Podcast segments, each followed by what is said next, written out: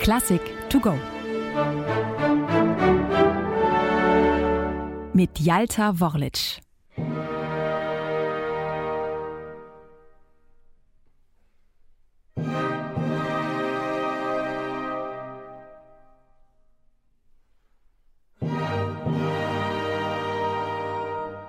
Mit drei feierlichen Akkorden, majestätisch und erhaben, beginnt das Vorspiel zu Mozarts wohl beliebtester Oper, der Zauberflöte.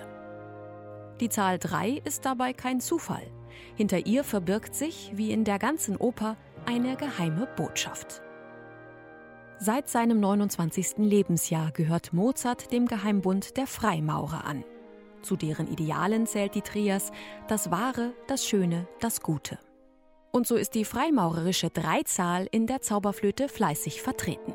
Es erscheinen drei Damen als Dienerinnen der Königin der Nacht, drei Knaben sowie drei Priester im Reich des Sarastro, das auf der Bühne wiederum mit drei Tempeln dargestellt wird.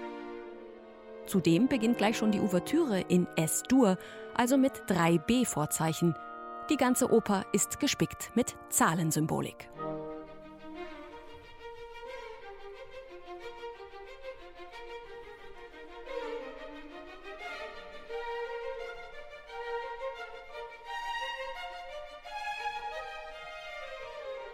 Die Zauberflöte entsteht 1791 in Mozarts letztem Lebensjahr. Einmal mehr befindet sich die Familie in akuter Geldnot. Mozarts Frau Konstanze ist gesundheitlich angeschlagen und zudem erneut schwanger. Gemeinsam mit dem fünfjährigen Sohn muss sie sich noch im selben Jahr zur Kur begeben. Und so lässt sich Mozart auf ein Angebot des Theatermachers Emanuel Schikaneder ein. Der ist ebenfalls Freimaurer und mittlerweile Leiter einer Volksbühne in der Wiener Vorstadt. Er bittet Mozart um die Musik zu seinem Libretto Die Zauberflöte.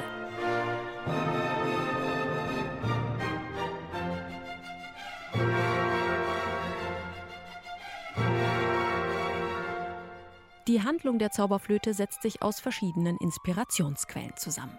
Zum Teil aus einer Märchensammlung, zum Teil aus beliebten Bühnenstoffen, mit denen Schikaneder sich gerade beschäftigte.